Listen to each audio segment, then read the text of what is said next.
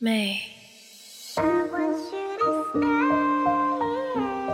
Hello，大家好，欢迎收听第一百八十七期的《不可说是两个重二青年的无意义思考》，我是三头带。那本期节目呢，请到了两位嘉宾，一位呢是我们的老朋友邱小田老师，跟大家打个招呼。Hello，大家好，我是全草田。对，然后另一位呢，哈，久违了哈，这位朋友哈，就是从去年啊，我们聊了《哈利波特》之后啊，就已经很久没有参与过我们节目的这个泽利格老师，跟大家打个招呼。大家好，我是泽立哥。哎，为什么要这么阴沉呢？你这，这个特别不情愿，你知道吗？就那种。这这个就是那个刚才那个声线，就是我呃还没有开始聊的时候的声线。啊，阿拉索，对，啊是是是是是，所以这一年的这个时间都去哪儿了呢？跟大家简单汇报一下呗。去年从北京搬到上海这边了，最近正在疯狂二阳之中。啊，现在还在二阳当中。呃，快好了，应该快好了，快一个礼拜了。啊，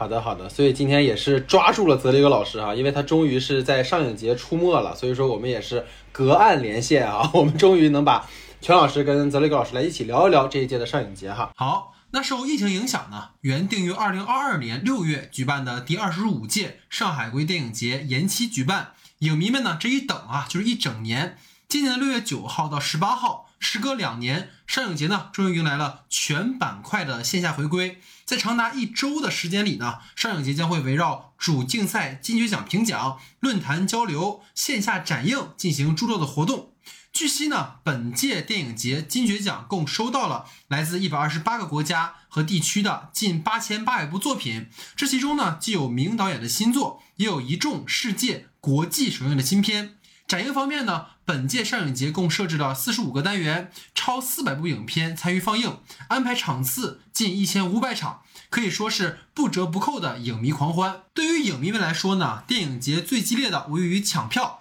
本届上影节在六月二号中午开票后呢，一小时内售罄了四百二十五场，在线呢共有二十五点六万人参与抢票，出票量达到三十点九万张。在北影节呢，就是热门的《悲情城市》，在上影节也是不到一分钟就被抢完了。不知道上影节呢会不会有黄牛的八千一张的哈行为艺术般的恶劣溢价行为了？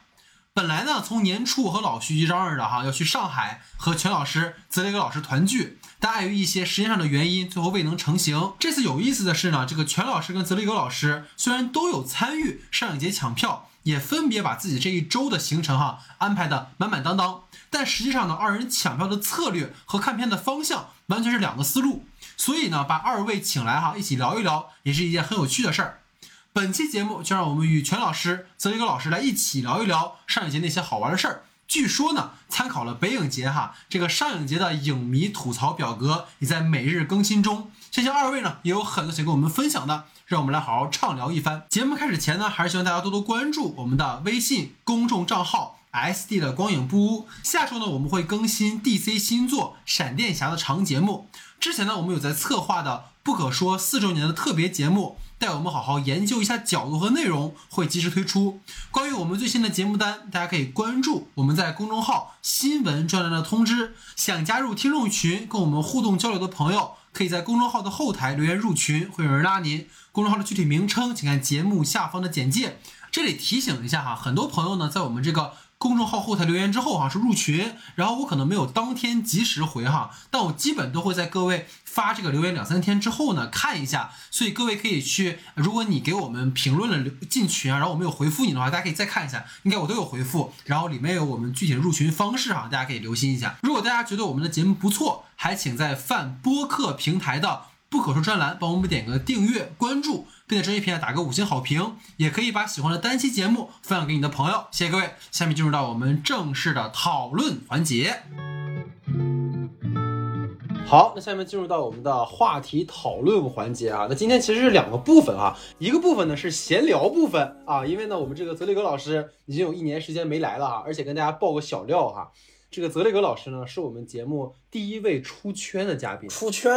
这么这么牛对对，就是从我们的节目走出去了，你知道吗？那种感觉。啊！怪不得，怪不得刚才他自我介绍的时候说什么那个这个是没录节目的声线和那个还有营业声线，看来已经在 在这个圈子里已经很专业了。是是是是，就是你你这你你这样让全老师压力很大呀。真是是没有，哎全老师是我们的王牌主播。啊啊哈哈哈！对对对，就是泽里格老师，哎我听说两件事儿啊。第一件事情是说，他那个之前因为好像回了趟大连嘛，然后跟大连的一位呃做播客的朋友，然后他们在又又做了一期节目，就是已经开始在有台这个串播了。然后第二个就是我听说泽里格老师在社交的时候，然后有人认出来他了，你知道吗？全老师就说：“哎，你是那个参与不可说的泽利格吗？”而且我说：“哎，还有这种情况？” 对对对，所以就我还挺意外的哈。对，你看。这才是不可说的王牌主播。你看，是是我都参加了这么多期节目了，都没人认出来你，来没有遇到过这种 事情你看多新鲜。对对，所以说其实也想问问泽老师啊，就是因为你去年其实离开北京去了上海嘛，刚才介绍过，然后看你的朋友圈就是一度沉迷于这个魔都的小资生活不能自拔啊，所以想先听听你呃分享一下吧，就这一年在上海生活的感受啊，包括体验之类的，听你分享一下。啊，也不是一度陷入到这个生活里无法自拔，一直都是呃，嗯现在也无法自拔。就好的，就是上海真的就太好了，我就希望电影行业赶紧南迁啊，赶紧。啊，就这边生活就很好啊，就嗯很大程度上解决了一些我生活方面焦虑的问题。哦，嗯，但是在上海真的就是几乎没有电影行业，也没有影视行业啊、所以还有一些工作上的困惑，我到现在也没解决。可说呢。嗯没有，大哥，你看你之前有段时间回大连了哈，是是身体不太舒服吗？还是咋？那时候你回大连的感觉有什么不一样？因为我看你好像很久没回大连了。对，我基本上是每年回一次大连。我前两天朋友圈说，我说工作之后人就变成了候鸟嘛。然后我基本上是每年、呃跨就是错峰，不是肯定不是春节回去，然后会回去一个月。嗯今年回去的目标嗯目的主要是因为就是生病了，然后回去手术架山养病，也待了一个月左右。我这次回大连，我觉得大连比比之前变得稍微更有意思了一点，感觉可逛的东西多了一些。然后不知道是不是自己视角也不一样了，我感觉看看看待大连。看看出了以前就是一些没看出来的东西，我突然发现大连这地方就特别适合拍电影，你知道吗？这个大是大连这个城市本身突突然觉得它有点意思，就是不是说大是大连话，而是说就是大连有有山有海，然后你看去年朴正玉朴正玉的那个山海的那个比喻，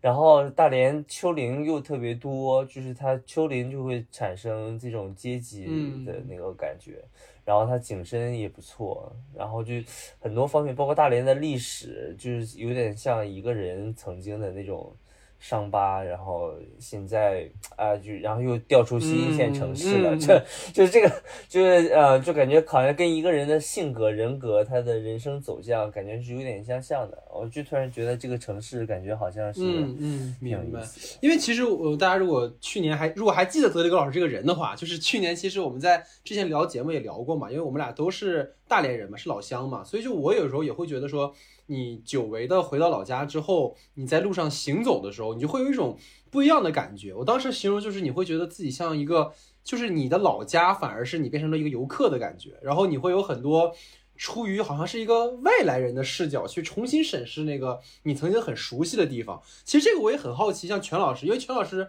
嗯我没记错的话，应该是初高中就去上海了嘛，他老家其实是山西的，然后之前也会去往返山西跟上海，就我还蛮好奇你你的这种感觉会很强烈，比如你每次回山西老家的时候，会有一种什么样的体验，也想可以请你分享一下。回山西老家，我其实因为我跟上海一直都有一个就是比较复杂和暧昧的关系，哦就是哦，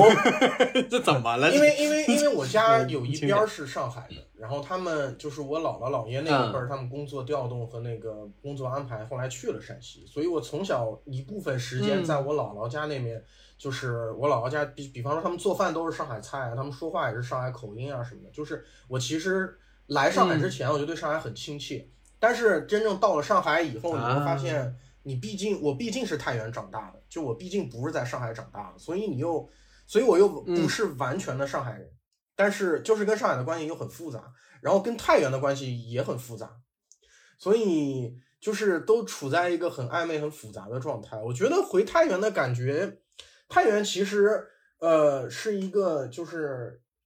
就是虽然说是在华北一个可能大家有时候会觉得不太起眼的城市吧，就是就是太原是一个省会城市，但它又不是那种大家会经常提及的省会城市。呃，就是很多人聊到山西，可能知道大同，或者知道煤矿，或者知道呃平遥古城啊这些东西，但是可能很多人想到山西的省会是那个省会是哪里，可能需要反映一下。哦但是其实太原的发展很快很快，就是每两三年回去都完全不一样，然后城市变化也很快。但是我觉得太原都处在一种，就是在我自己的狭小视角里面，觉得有一些保守和安逸的感觉。就是其实反差还是很大的，就是上海跟太原那种就是反差的极端，就是差别非常的大。嗯嗯嗯，明白。所以其实想补充问问全老师，因为就是全老师这边，我们三四月份在北京见了一面嘛，所以说没有说像泽里格老师这样就很久没有聊过天，但也很好奇，就是因为我有看你在朋友圈一直有发自己的那种街拍之类的东西哈，就现在最近三里屯不让街拍了，不知道各位知不知道这个梗？啊，就是为什啊为什么？哦，是不让那些大爷是吧？对对对对对。哦哦哦哦哦对对对，反正 有一种那种人间，就是感觉每次全老师发这种东西，就感觉人有种人间观察的那种即视感，所以也很好奇，就是你可能在这段时间上海，因为我看全老呃看那个泽立高老师也有这种街拍嘛，就是可以分别就是分享一下嘛，就是比如全老师，你有没有比较好奇哈，就是你在街拍的时候有没有一些你观察到的一些有趣的人或者事儿可以分享一下的？我觉得，因为我街拍有一个初衷，就是因为因为我刚来上海的时候，我在普陀，然后普陀区，嗯普陀区不像上海大家会熟悉的地方，像静安、黄埔这些地方，徐汇这些地方，就是这些地方大家都觉得很高大上、很先进、很都市化、很现代化，怎么怎么样。但是普陀其实是一个非常非常。呃，居就是生活气息浓厚，或者说你可以说它没有那么发展，就是比方说，如果你在普陀稍微远一点的地方，你不会觉得你在上海，你可能你会觉得它跟一个南方的二线城市没有什么差别。然后我其实我在街拍的时候，我其实自己想干的事情就是去看那种大家他在上海，但是你你你甚至于可能都想象不到他会在上海的一些地方。嗯嗯嗯比如说我上周去那个北蔡，北蔡因为它离张江很近，所以很多人也会住在北蔡，然后去陆家嘴或者一类地方上班，因为北蔡房子很便宜。然后你在北蔡那个镇，北蔡这个镇其实也很传奇，在去年的那个三四月份的那个时间，北蔡是上海这个疫情最严重的源头。然后当时最严重的时候，北蔡整个村子全都被迁走了，就是整个村子全体隔离出去了。然后我去看北蔡，北蔡就很神奇。北蔡你在它的一些呃，它的最中心的地方稍微热闹一点，但是你稍微往北蔡周围的一些小街道去走的话，你就会感觉它完全就是一个国内的三线城市的感觉，或者三线城市、三线城市和县城那样的感觉。就是它的饭店可能也就十二十块钱的那种，呃，便宜饭店呀、或者说那种就是没有什么很高大上的东西，然后购物也就那样，然后还有那种老式的菜市场。其实你在上海核心的区域，你其实都很难见到菜市场了。现在，因为现在大家都流行什么盒马呀、什么叮咚啊这些买菜啊，包括很多上班族他也没有空上午去买菜啊或者怎么样的，然后大家都在超市啊、卖场一类地方。但是你在北菜那些很小地方，还有菜市场，还有呃年龄大的人在那边买菜，然后还有比方说像那种就是记忆里面会有，比方说有小店铺专门配钥匙啊，小店铺专门是什么改裤子长度、什么衣服长度这种，因为现在都变成那种连锁店、加盟店一类的东西，所以这些也很少见。就在那里就很神奇，在那里你还能见到这些，你在你明明是在上海，但是你会看到跟上海核心区域完全不一样的景象。但是北蔡更神奇的地方是哪儿呢？你离开了这些街道，往前可能再走个一刻钟到二十分钟，然后你会发现周围全都是荒的，全都是林子，全都是草地。但是你在这个草地或者林子再拐个弯儿，里面突然是呃国内某企业巨头的别墅在那里，哦，牛逼牛逼，就很神奇。就是你会，你可能花一一个小时到两个小时的时间在那边走，但是你你会一下子看到横贯一大堆。横横跨所有阶层的生活状态，啊，这也很有电影感，很神奇。嗯嗯嗯，就是很神奇，所以就是让我对城市的，就是上海这个城市的感觉和体验变得很很很丰富吧。就是一座城市的这种不同区域的生活的感受和他们呈现出来的那种方式是有很大差异性的。这个其实本身就很有一种冲突性在里面。其实就其实会让我想到，就是记得咱们二零年去武汉的时候，你记得当时不也在那个老街巷跟那个城市的最繁华那个商业街，其实是就是一个马路之隔。但你会觉得是完全两个城市，就感觉那种对，因为我们啊当时住在那个最核心的那个繁华区嘛我们还在那个那样一个剧组里面，然后见到什么制片人啊、演员、明星什么的，然后我们再走十一刻钟、二十分钟就走到了一个不知道什么时候会拆，已经破到就是对连厕所都不知道去哪儿找的一个地方，就很神奇。对，就这种感觉还挺挺奇妙的。那泽立高老师呢，有没有这种体验？在上海也也拍了一年的城市了嘛？因为就是泽立高老师就给我一种就是那种就是生活家的感觉，你知道吗？就每天都会在朋友圈分享猫啊，分享街里街里邻坊啊这样的。对啊，听听你的分享吧。在上海这边，我平时住的是在浦东，然后我住的叫潍坊石村，然后我一般说自己就是是山东人啊，回山东去山东这么着。神经病。然后我这 呃，我这条街道其实路两边也很不上海，或者是典型中大家认为比较觉得 fancy、比较时尚那种上海，它反而会有一种像北京的感觉。啊，然后我我吃饭的时候看 B 站上有一个视频介绍，就是浦东刚开始修建的时候请的专家，就是说说说什么北京的那个城市建设的专家，就是像你你可以看到浦西那几条街是是当年肯定是租界嘛，然后外国人建设的，它路很窄，路很小，然后路两边它生活气息特别浓郁。就是它可能商店，然后就在路边，然后你一个窄窄的马路，所有行人在那边可以走路，也可以在那儿坐下来休息、喝咖啡，然后喝酒聊天，然后中间是马路，可能也不够宽，然后整个街道你会发现，就是一个是拥挤，第二个就是特别热闹，生活气息特别特别浓厚。但是在北京，你会觉得大家好像各个区分的就是比较明显。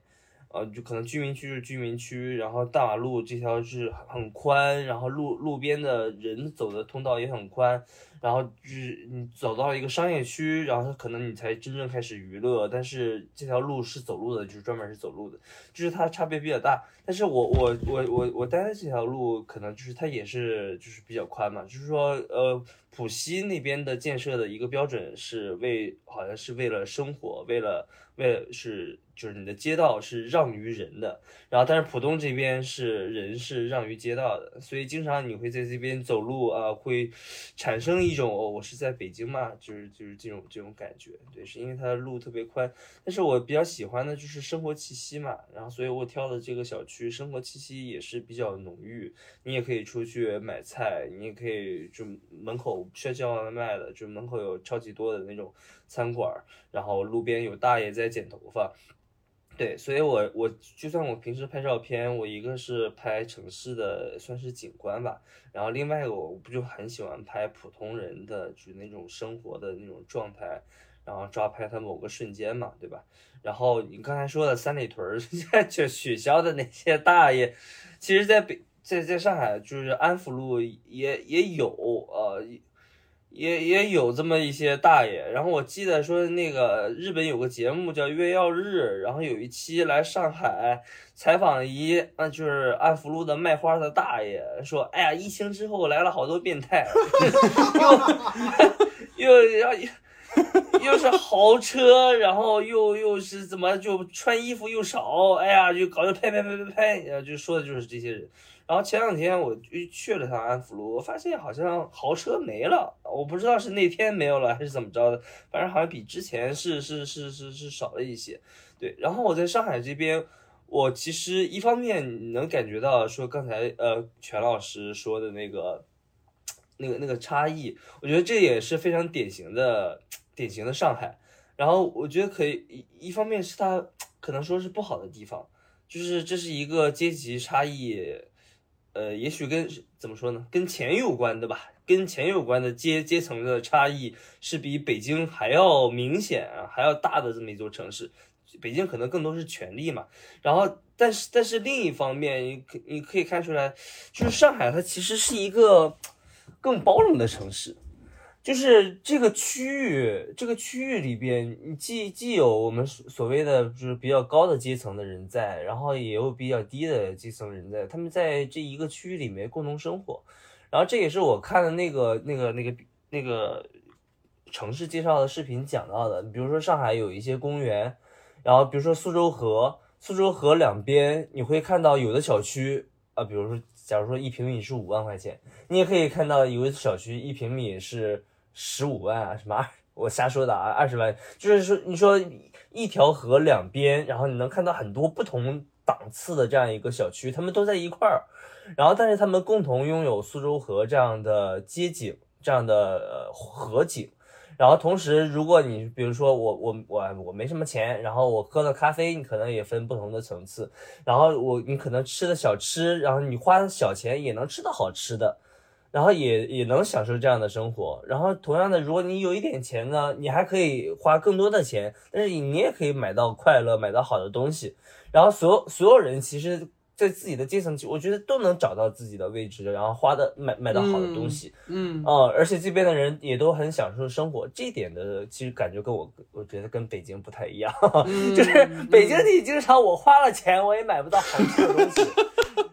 然后我我我经常我就是走街串巷，我花很多的心力，然后我才能哦，我说找到这个东西是好吃的。你知道是咱们是大连大连出来，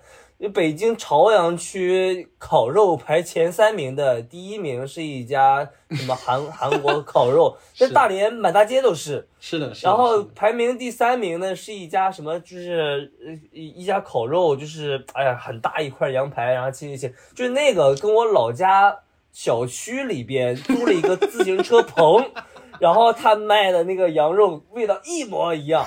就是，哎呀，你就大家都知道北京什么美食前十名里面有永和大王，有麦当劳，美食荒漠。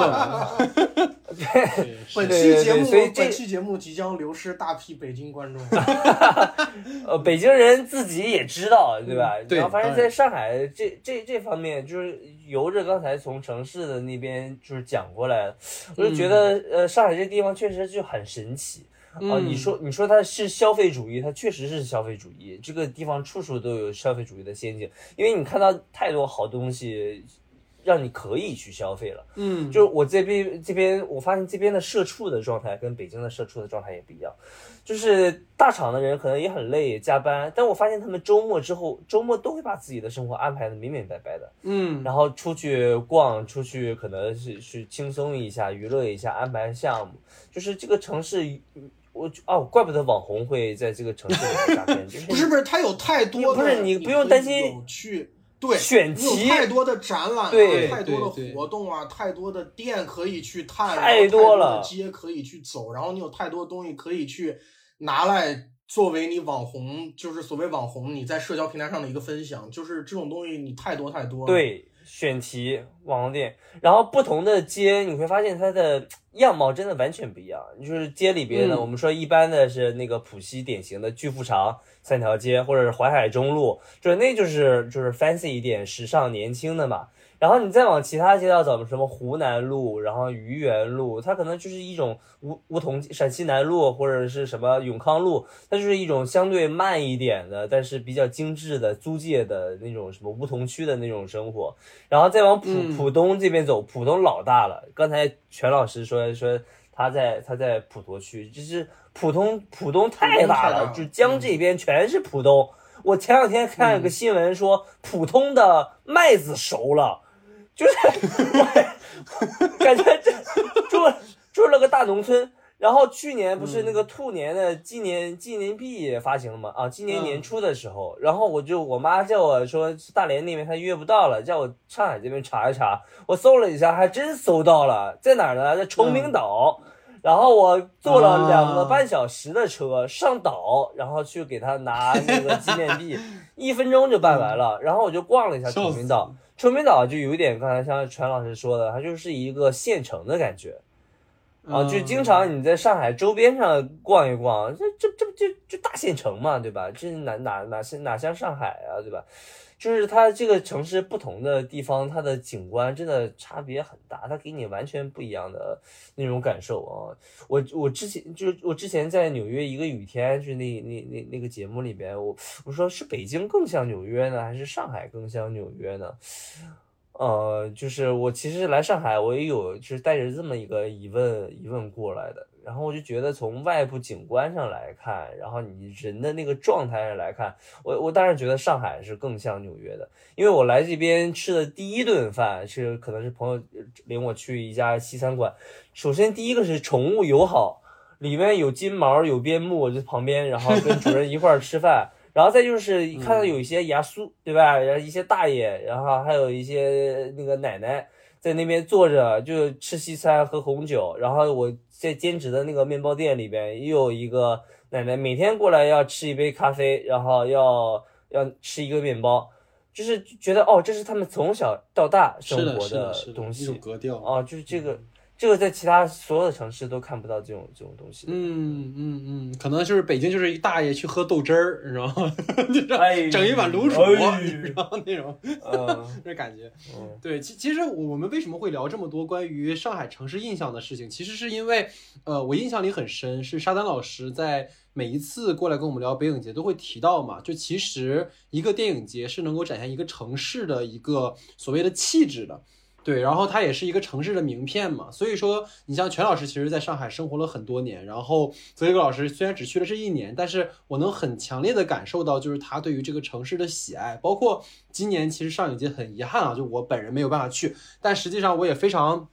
喜欢上海这座城市，每一次去都会有很多新的体验。我之前跟邱老师聊过，我说那一年去上海的时候，呃，是跟我妈妈去，但我妈妈那边有她的事情嘛，然后我就自己骑着车，然后在城市里穿，你就会发现在上海骑车你会非常的安心。就你不像在北京，就就就冲就窜出来个车，那儿窜出来个车，就上海的那个城市的那个街道的规划，就会让你骑车非常的感觉自己会很安全，然后你就一直在骑，然后那个城市走一会儿变一点，然后那种呃探索的感觉，其实会让你有一种很新奇的体验哈，所以也非常感谢二位的分享啊，所以这只是关于一方面是跟二位老友叙叙旧，然后另一方面也是是。旧上海的城市的风貌景观，就进入到我们第二个部分，就是关于这次上影节啊，非常的期待，本来是非常期待的，但是没去成，所以让天二位跟大家聊一聊。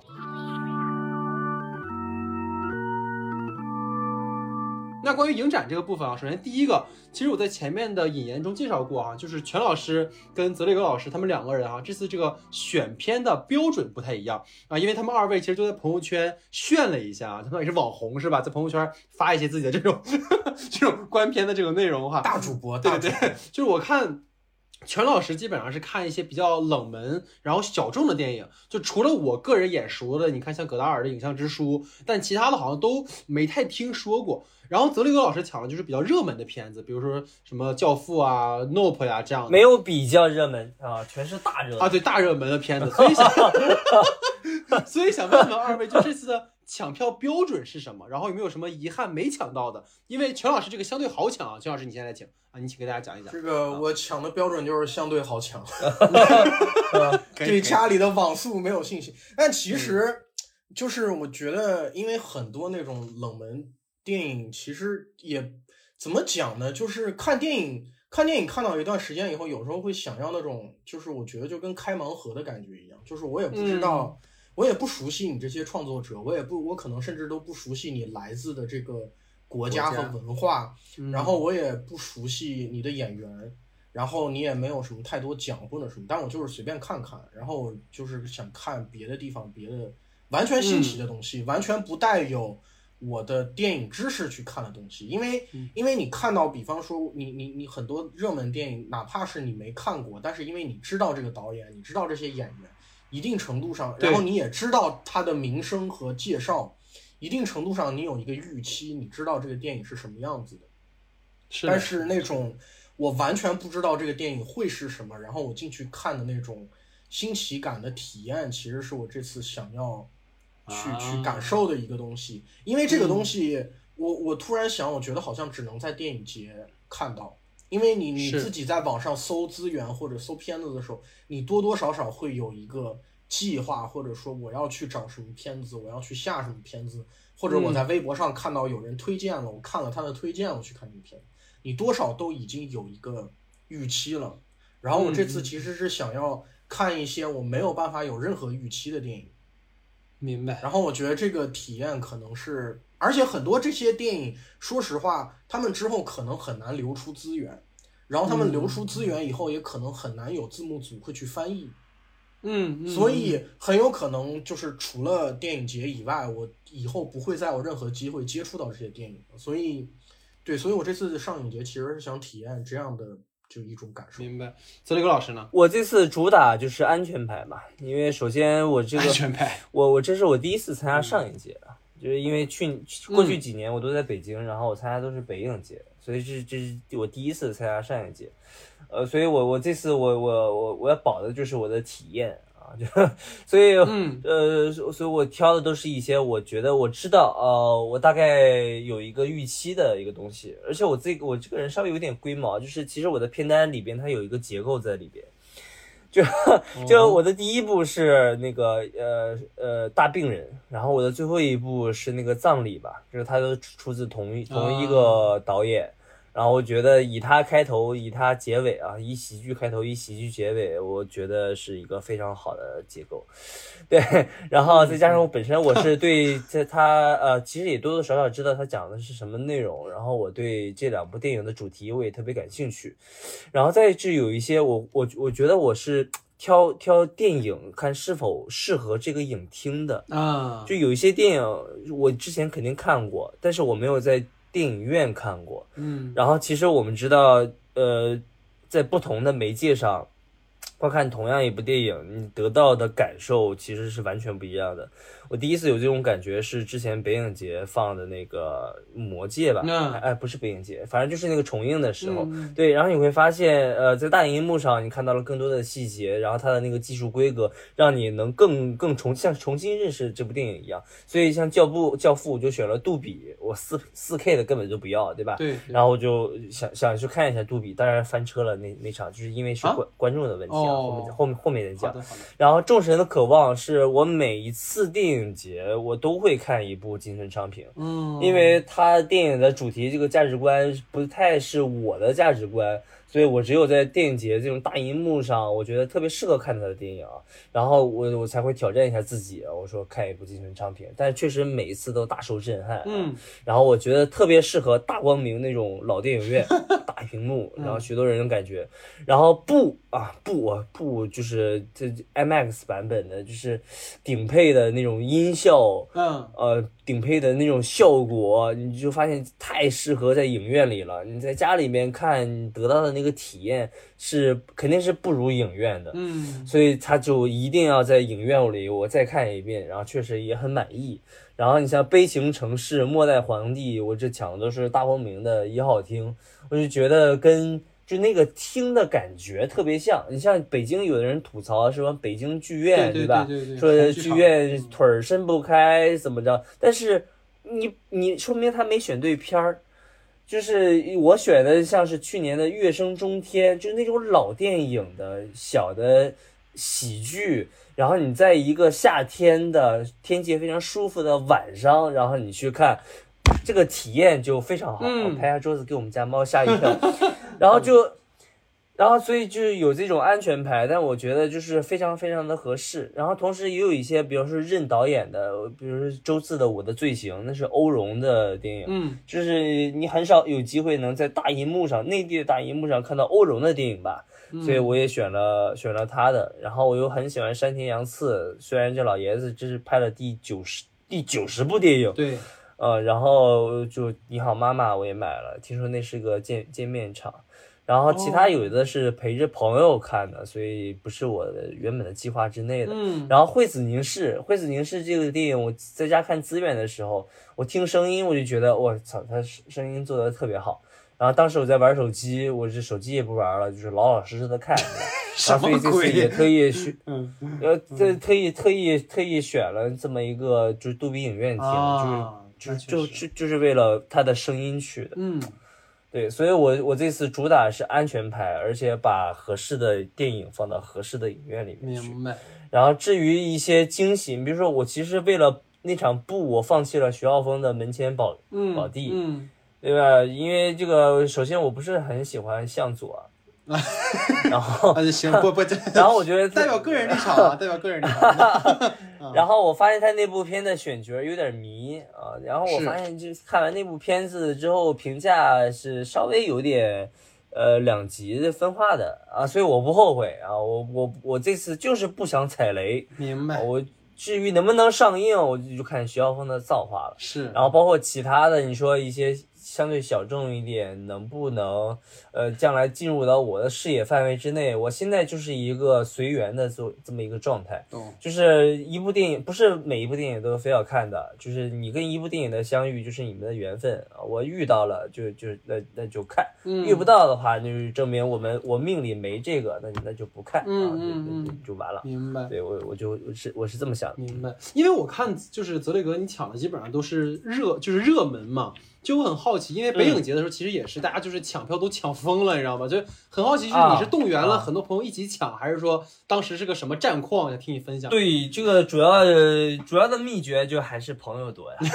我啊，这这样的，好的，好的，我我找了我找了我找了十二个朋友帮我救命啊然后我会我会提前拉一个群，然后给每新手老手，有的是帮帮我抢了三年票的朋友，就是三年北影节都帮我抢票了。然后我会提前写一段小作文，就是把如何抢票如何抢、如如何抢票的比较方便的所有的秘诀都告诉他们，嗯然后让他们提前把片子加到片单里边，然后每个人只分一部电影。啊，然后，然后根据每个人的特点安排不同的电影。嗯，比如说，我有一个 MVP 选手，他连续三年都能抢到非常棒的影片，而且能连着两张座儿一块儿抢的那种，牛逼我觉得那么厉害的人，我就叫他帮我抢《悲情城市》。然后有一个连着连着三年一部片子没抢到的人，我给他安排了《你好妈妈》的三个千人厅，三张千人三千张票嗯，你还抢不到吗？果然抢到了。嗯嗯然后还有一个人，虽然没有抢过电影票，但是他抢演唱会的票非常牛逼，嗯我就让他帮我抢《末代皇帝》。对，就对，就是我就，然后那天中午，其实我一我一张票都没抢，就是我的功能就是 就是坐镇中台啊、就是我就是是诸葛亮指挥他们去抢票的。听着像对对对传销啊！我就是这个艾娃，我就是方遒，我就是艾娃里面那个什么那个男生他他爹，就那个姿势，啊好，然后呃对，然后就我就觉得嗯就是嗯就是发动了朋友，然后帮我去抢，然后他去讲究一点策略，讲究一点思维，然后就啊、就非常棒。然后我这次选呃选片选的全是市中心的啊、就是这这些影院的，嗯，就是稍微偏一点的，稍微远一点的不去。对我其实也是为了保这次电影节的体验，因为你之前你在北京的时候转场会特别狼狈，对，而且转场有的时候要一个小时、一个半小时。我操！我有一次买到了中间影院，你知道吗？我知道我知道我家住我家住金台路，我一搜中间影院，离我二十五公里，中间剧场就疯了啊！对，所以这次上海，我就为了保这个体验，我只选了大光明，啊，顶多到那个 SFC，就是啊，超过黄浦区、静安区的，就几乎就就就不去，就就 就是这就是这种感觉啊。懂了，所以其实会感觉这次好像泽流老师这种感受哈，我其实就突然发现一件事儿，就你知道你为什么在上海这一年就是在职业规划上还是很迷茫吗？就是哦，我根本没有想这件事情，对我。你看你我是为了在哪儿了？你看你，你这我是为了我是为了保生活，我是为了哎保我的生活体验。可说然后 其实我就相当于给我这一年算 gap 一年，算放了个假啊，也挺好的。对对，OK，所以想问问二位啊，就刚才也聊了这么多哈，就是从你们两个人的排片上，我看全老师基本上是一天一部，然后可能这两天会排的比较多哈，然后泽里格老师是前两天我看一天有两部三部的，就是刚才其实聊的主要是二位从选片和排片这个角度嘛，那接下来就是说从你们实际。走进影院参与上影节的这次的感受是怎么样的？这样跟二位再分享。全老师，你请。我就是天天午夜场，就是神经。我之所以一天，我之所以一天一部，不是因为我不想排一天多部，而是因为我选的这些片子偏偏都只有晚上八点四十场，啊。所以我只能一天一部。嗯嗯嗯，然后都是每天看完以后大概十一点，然后不知道在呃上海的哪个角落十一点看完电影出来，然后赶地铁，呃地铁也没了，啊。然后就然后然后电影院出来一大帮人，反正打车你也不能在那儿打，你得出去走个一十分钟一刻钟你再打车那样。嗯嗯嗯嗯，对，所以还挺神奇的，而且我其实我还挺喜欢这种感觉，就是，呃，夜晚的上海，然后你刚看完电影，其实你也需要稍微怎么讲整理心情的一个时间嘛，就是又很安静，又很又很那什么。我记得我原来我印象当中，以前有一回我跟我朋友在上海看上影节，然后那回很疯狂，我们俩看的是晚上十点四十开始的《美国往事》导演加长版。四个小时，对，四个小时的那一版，然后，嗯然后我们，而且我们是第一排的上海影城剧目厅，我的天哪！就是整场我们都是半躺着看的，因为它剧目，嗯我们都整场四个小时我们都是半躺着看下来的，嗯。然后看一会儿睡一会儿，看一会儿睡一会儿。但是你知道，《美国往事》它本来就带有一点对，梦幻啊、迷幻回忆啊那种嗯。很模糊的性质，嗯。所以意外的那个观影体验跟那个电影很合。然后我们俩我们俩三点多钟看完出来，走一走，打车回到酒店，天已经亮了，啊，就是那感觉很神奇，而且。你可能想现在说起来感觉有点遭罪，但其实当时看的时候是很享受。我这回也有点类似的感觉，就是因为每天都是晚上十一点看完，然后又看了一个我完全不知道一开始不知道会是什么样的片子，所以看完那个感觉就是那个体验还挺有意思。嗯嗯嗯，就是感觉全老师那年看完《美国往事》之后，就是睡醒了之后，正好赶上人家吸大麻吸完了，你知道吧？就跟德尼罗四目相对，你知道哎哎，是吧？你这个对，反正就是最后那个吸那鸦片鸦片啊，对对对，鸦片，就是当当你在第一排剧目看到那个罗伯特·德尼罗那张笑脸整填满那个剧目的时候，凌晨三点，凌晨三点那张惊悚的笑脸填满剧目的时候，那个感觉真的是很难很难用言语来描描述。啊！能能感受到你这个体验。那泽里格老师呢？这次的感受，实际的体验怎么样？当然，那当然特别好了。我觉得，呃，因为本身你看那个呃大病人那天是我我本身也稍微稍微有点有点病着吧，然后你会发现 神经病！一个 我病着去看大病人啊，让我百感交是是是让我百感交集。对，然后那你那你准备怎么去看葬礼？我为了配合这部片子，为了保我的体验，我看看完那部葬礼，我就去筹备自己的葬礼啊。神经病！对，嗯。然后呃，我觉得最好的两部吧，一部是那个众神的呃众神的渴望，然后它其实跟刚才嗯。全老师有类似的感受，因为我买的是大光明第四排的那么一个座位，然后他就你你得你也得仰视，因为那个屏幕是飘在天上的，就那种感觉，但是它的那个椅子靠背儿可以刚好托起我的颈椎，就是仰视。啊，就是这部电影的啊，就是反正当时那个给我的感觉其实非常棒。然后同样在那个大光明看的，比如说《悲情城市》和《末代皇帝》，除了开场是嗯观众进场有一点问题之外，呃，观观影过程当中所有人同频的去笑，然后包括结束的时候鼓掌。像《末代皇帝》，我看的那场全场鼓了五次掌。开头音乐响起来时鼓了一次，坂本龙一的名字出来的时候鼓了一次，然后片尾出来的时候一次，然后 the the end 出来一次，鼓了一次，然后最最就是所有音乐都结束了散场的时候，然后又鼓了一次，就是整个这样的观影观影氛围让你感觉是特别好的。然后再就是，比如说那个布布，首先大家都肯定都是沉浸出来，呃呃，沉浸在里边的。但是突然，因为他直接拿的是台湾的片源，你知道吧？就是他的字幕嗯翻译都是台湾的，所以你当兄妹俩突然开始对骂靠北哦，北越哦，神经水辣水辣，我就突然我就出戏了，你你知道吧？嗯但是是挺挺挺有挺有挺挺有意思的一个体验。你突然你感觉你跟台湾的连接突然就紧密了一些。从从一部美国电影里感受到两岸一家亲，你知道吗？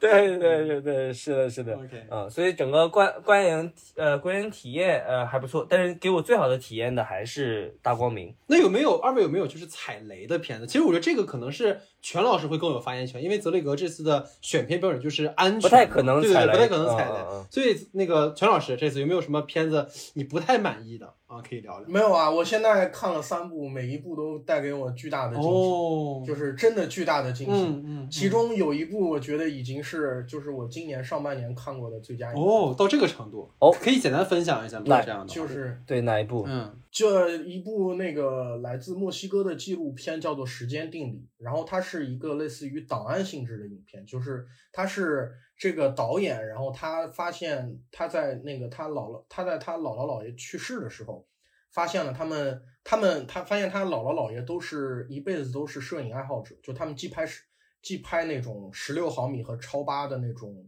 电影，然后也会拍照片。然后他发现了好呃一大箱的那个大量的那个影像资料，嗯然后他把那个影像资料剪辑起来，然后去试图探索他们，呃，他姥姥姥爷的一生。哦，但是它有一些好的地方，首先它这里面是有一条故事线的，有点，呃，我不知道算不算剧透啊，就是有一点点类似于《造梦之家》的那个嗯。嗯梗，就是他他在呃呃他在他老姥姥姥爷拍呃素材的方式和方法当中，发现了一些可能他们一直都没有意识到的一些啊他们生活的真相，这样的感觉。嗯嗯嗯，然后这是一方面了，然后另外一方面，我觉得非常好的是导演他自己的态度，就是他没有说过度的煽情，也没有说去试图，呃，讲一些什么样的道理，他他他的旁白仅在介绍人物和介绍一些必要的事件和关系的时候才会说，他的旁白不会说太多的个人观点表达，但是你会发现这个很私人。很小、很私人、很私密的一个影片，但是你其实你在看的时候，你会感觉它不光是一个个人故事，它其实也是把呃电影和真实和呃记录这些很可能很大的主题一下子都映射进来。嗯然后，但是他的感觉又不是那种，就是他想要做一个很大的东西，他只是在做一个很私密的东西，只不过你能在这个很私密的故事当中看到很多嗯东西。嗯然后我觉得那个片子的感觉就非常好，体验也非常棒。然后，然后那个片子也没有很长，大概就呃八十分钟到九十分钟这样。嗯如果有机会大家能看到的话，我就真的推荐给所有人。就是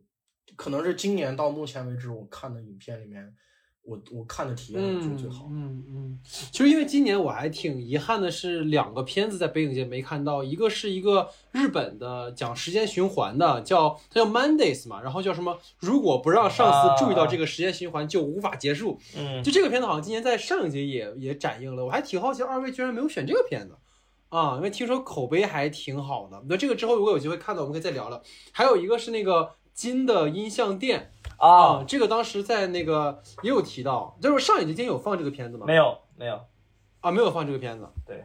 对，反正这个片子也是评价很好，也是个特别迷影像的一个电影。如果有机会的话，可以看完一块儿聊一聊。所以这个话题里的最后，我想再反问一下，就是那个泽雷格老师，因为你这次大部分电影都看过嘛，就是想问问你有没有可以推荐一部你二刷之后觉得大家可以再来找一找，看看有没有哪些细节是你二刷或者三刷之后在影院看有新的体验的，可以跟大家分享一下。嗯，其实也没有大部分，我觉得是一半一半儿，就一半看过，一半没看过吧。我就嗯嗯嗯我哇推荐啊，我靠，这个我靠，我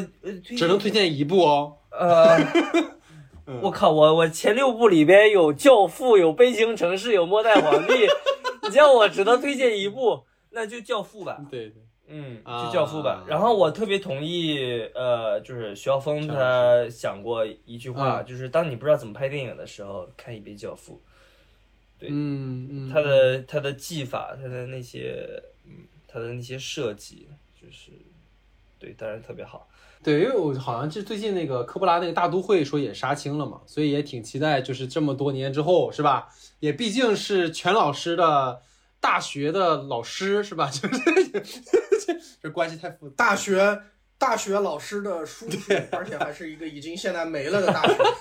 啊，真的假的？对我们，我们我研究生的时候上的那个学校现在已经没了啊！哦，为啥呀？因为疫情期间的这个，就是它本来的财政状况就不是很好，然后因为疫情哦更加不好了。就二零年那一波的时候，很多因为二零年疫情爆发的时候，大部分已经面试完了，就是学生已经面试完了，也已经定了说要去。但是因为二零年疫情临时大家都没去成，嗯，所以二零年、二一年整个他们的那个没钱，就是他们的财对他们财政冲击非常之大。然后他们学校就是这个学校现在已经呃正式的没了，然后他现在已经被旧金山的另外一所大学收购，变成那个大学的一个部门了，这样感觉。哦，哇，嗯，我因为因为泽宇老师，我们一我一七年去旧金山的时候，还去了全老师的学校。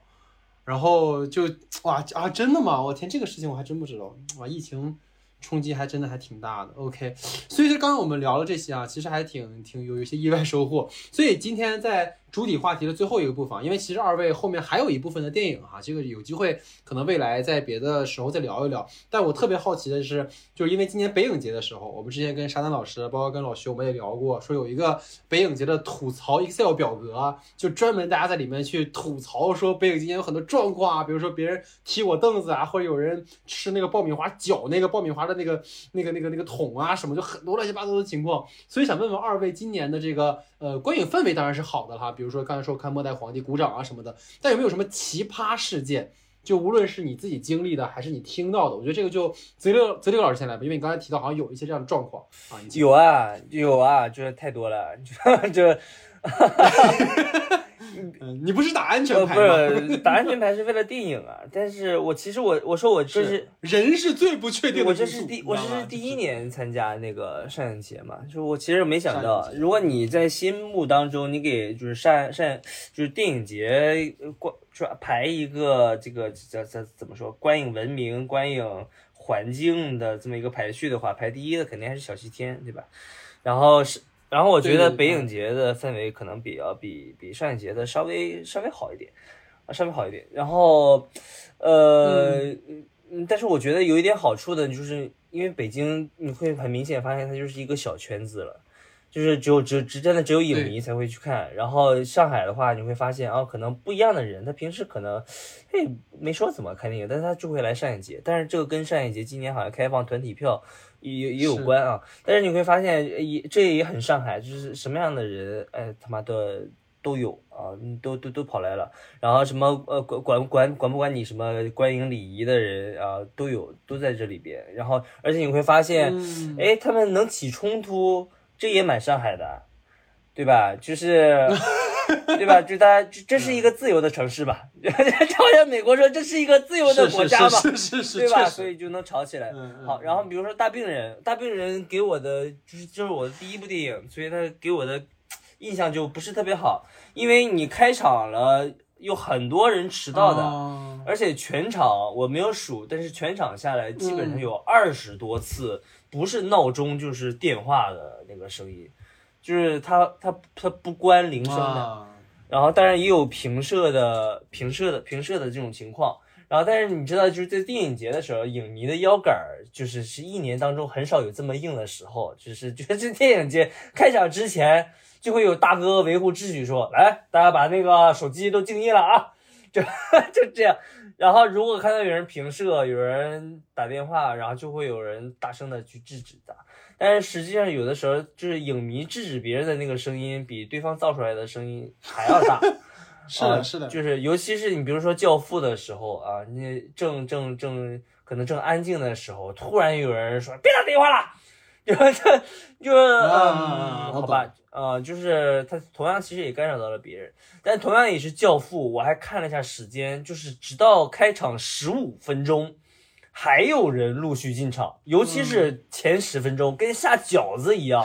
而且进来的进来几十个人，每个人现在都显摆像自己有个手机一样，自己手机有个闪光灯一样，打着闪光灯就进来了。嗯然后大家都知道《教父》前面两场戏有多么的重要，而且有多么的黑。对我买的又是杜比影院，它就更加的黑，因为你曾经看过的黑不是真正的黑，这才是真正的黑，对吧？对对然后那个闪光灯闪的跟新闻发布会现场一样，啊然后就整个影院的人你都受到了干扰。特别这里要点名批评 SFC 的工作人员，就是一般你人家剧院说你有工作人员你领进来，你的那个手电筒首先灯不能太亮。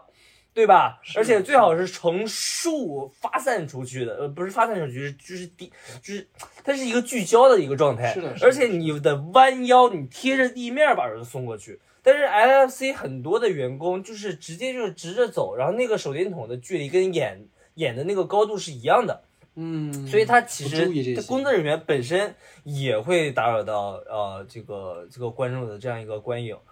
嗯，所以这个就这个迟到现象在上影上这次上影节太多了，嗯。然后我还听说那个呃 FFC 二号厅，因为它是刚装修好的嘛，他看看哪一部电影的时候，就是有半排椅子都塌了，看着看着就、哦就就就塌了嗯。啊，然后好像也没退票，就是说搬了个椅子过来就就就接着看 对，然后也有其他的，然后我在的那北京城市的那一场，就是我后来看人发小红书才知道，说有一个女生制止两后面两个人说话，嗯，然后但是两个人还是接着说话，然后那个女生就把咖啡泼在俩人身上，啊。就就是这种吵架撕逼的行为也非常上海啊，就泼的不是豆汁儿，泼的是咖啡，也是是。是也非常上海。然后可能看完电影之后，然后双方撕了一下，然后我在有看那个末代，呃，也是悲情城市，听说有黄牛被警察带走了。他正跟一老太太炫耀说说这能卖很多钱，然后就被警察带走了。对，然后，然后还有那个看末代皇帝有一场，好像是，呃，有两个人吵架，嗯。是因为因为平社的事儿之类的，然后呃后面有个大哥制止他，啊说说说说他吵架，然后那个人就是回回了一句嘴，然后后来那大哥发现也不太讲究，他把脚放在那个人椅椅子旁边了，啊这 哎然后那个人也骂他，然后两个人 又撕巴起来了看完电影之后就撕巴起来了，然后但是。嗯，但是我还听说有一场，就是两个人吵架，但是约架约的也非常上海。一般你在北京说，我今天他妈弄死你，对吧？嗯然后北京说你，上海就是你等着，明天我搞死你。对，他给对方留了余地啊，留了个期限下。嗯对，是，然后呃好像也听说了一些其他场次，就类似于迟到的、平射的，啊，明白。呃，这这类似的这些问题啊，就是感觉这些上影节明白这种问题特别多。全老师呢？我感觉你看的都是比较冷门场，应该就还好吧，不会这么激动吧？应该。没有啊，没有啊，就是我觉得电影节很神奇的地方，就是你一开始可能会觉得那些比较热门的，甚至于，呃，你也不能说比较网红，或者但是就是类似于，比方说像，呃，尤其是一些日本明星演的片子啊，嗯因为因为在国内一般日本明星演的片子都会比较火。是不不不，我是说，就是你印象当中可能会觉得那些片子来的人就是什么样的、啊才会很狂热粉丝啊，或者嗯赶热度的啊，或者各种各样的人都有。嗯，然后你以为买冷门电影的可能是那种，呃，比较 INFP 怎么讲，比较资深影迷，就是就是已经就是已经在电影嗯，观影道路上探索比较久，但其实不是。我觉得电影节的魅力就是你在所有场次都会看到所有的观众来，我觉得其实是一件很有意思的事情。因为我其实也遇到了很多，因为我都是晚上八点四十的嗯场嘛，然后其实七点八点这样的场，但其实迟到的人很多。我一开始也有点不舒服，但我其实怎么讲，大家都是上班族，嗯就我也就我也就还好，因为我其实印象很深，我原来看费里尼有一部片子，然后他拍他们那个意大利小镇上嗯。的电影院，然后那个电影院里面就是呃吃吃喝喝的也有，抽烟的嗯。也有，然后在那儿做小本生意的也有，嗯然后什么在那儿调情干嘛的什么都有，然后就是他们电影院就是那样的氛围，就是那样的东西，所以我好像自从看那个片子以后，我也就还好。嗯。对我最受受不了的其实是昨天我就是看那个那个泽里格老师之后会看的那个葬礼，然后我去的时候，我后面有一排有一对可能是刚认识没有多久情侣，然后那个男的一直在跟那个女的叨吧叨，然后就是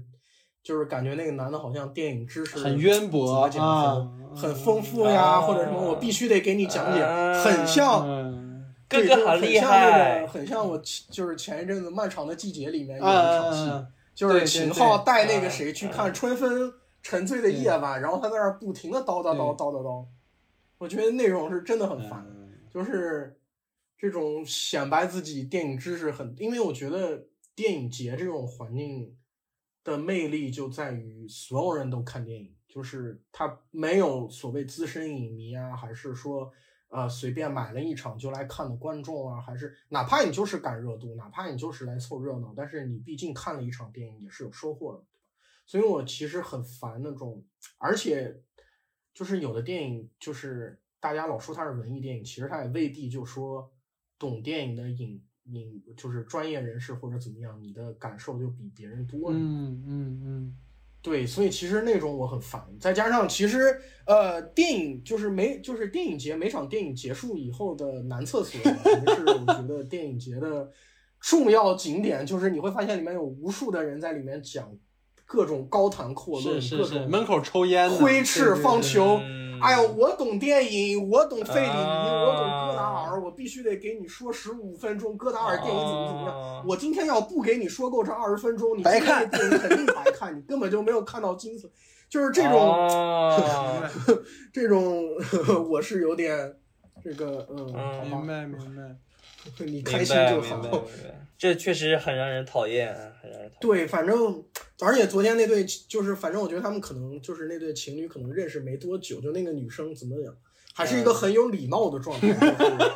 就是也不好意思让那男的闭嘴，但是我总觉得他们看完电影以后，两个人出去，他们之间的气氛有一就有一些微妙微妙的变化。彪子，你也太爱学习了，彪子。啊、o k 对，所以所以就刚才聊了这么多嘛，我觉得因为还有一呃大概半程的时间哈，就是想问问二位后续还有没有什么电影是你们比较期待的在后面？我我先说，我最期待的肯定是，就是因为我后面半程也还有很多片子都是我之前就是不知道会是什么样的片子嘛。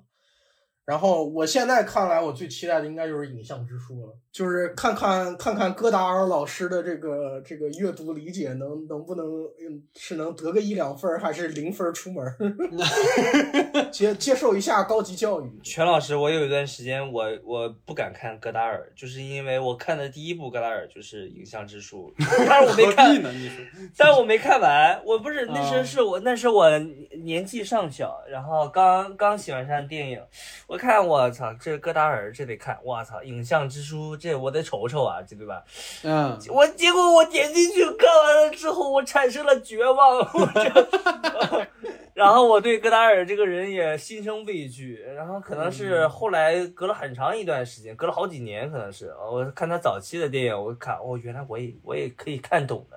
原来他的电影也挺有意思的，对，嗯嗯，然后因为戈达尔，戈达尔可能算很多电影，可能真的算那种，就是你得学过电影，或者就感觉我自己在打脸啊。但是戈，因为戈达尔的电影有很强论文性嘛，就是就是他可能不会平铺开给你讲他所有要讲的东西，他有点论文性，就是一定程度你知道他在研究什么和探索什么，你在才结构什么？对你才能顺着这样看下去。但是就是我反正去接受一下这个电影学，电影学考博士生高等教育。反正这个就也是挺有意思的哈。OK，所以整体来讲，这是我们整个哈对于这次上影节的一个主题讨论。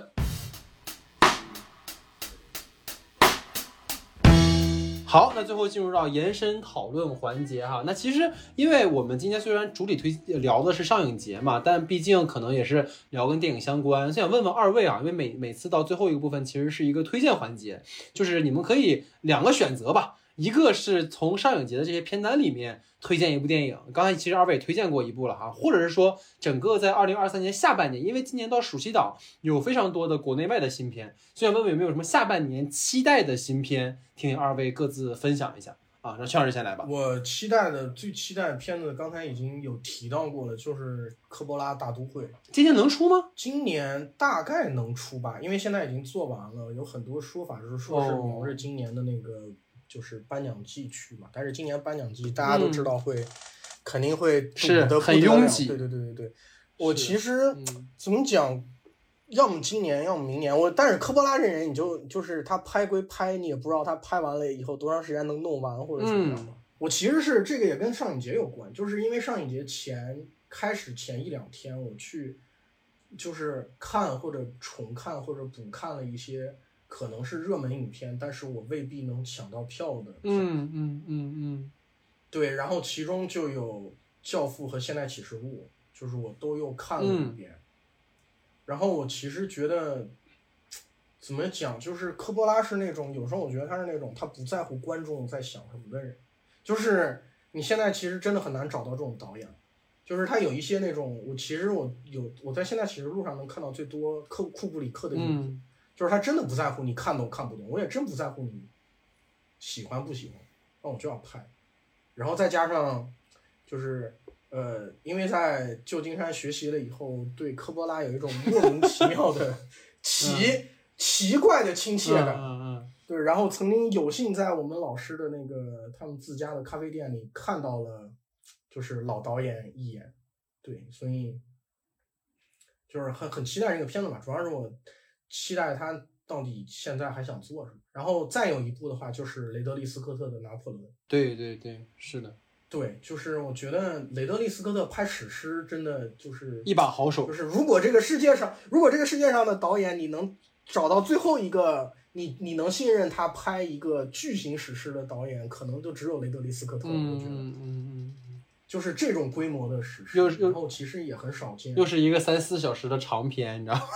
长剧。对，然后又是，然后又是他跟杰昆·菲尼克斯事隔多少多少对年的对重新合作对，是，的，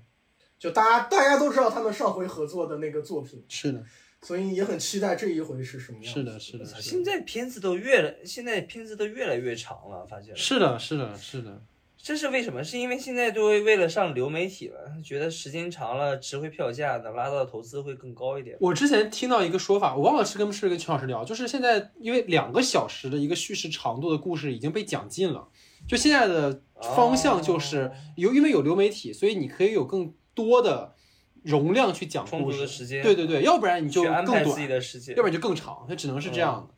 而且而且有很多人跳看电影就是跳着看和对对对对对，所以反正长了之后，大家也没有这个担心了嘛，就你不用在电影院里坐牢坐了六个小时，你可以一天看一个小时，这样也是完全 OK 的。没有跟像电视剧。对对对对对对对，嗯，你泽雷老师呢？有什么下半年推荐的片子？呃，其其实其实啊，我觉得大热门片子期待的超级多。那你就大都会期待拿破仑，期待芭比，期待，然后什么奥本海默也期待。是是是，这个期待，我觉得这个期待没有尽头。这个，所以我我其实我我其实我最好奇的一部其实是《封神》，乌尔善确实确实，这你等了你等了这么多年，然后又其实真的因为我呃基因里面是带着神话这个东西的，然后他沸沸扬扬闹了这么多年，就是要么就是大爆，我操，这真的像《指环王》一样，要么就是大扑赔的底裤输光对，对从此之后再也没法站着做人，就是这个本身就已经很有戏剧性了，然后这个电影的质量。然后包括它背后是中国电影工业化的探索，就是所有的这一些元素都让我对它特别的好奇。是是可能我最期待的还是还还是这一部啊，七月二十号。。明白，对，也是最近定档了。其实就是会觉得今年六七月份就特别可怕。昨天我看《碟中谍七》也定档七月份了，就整个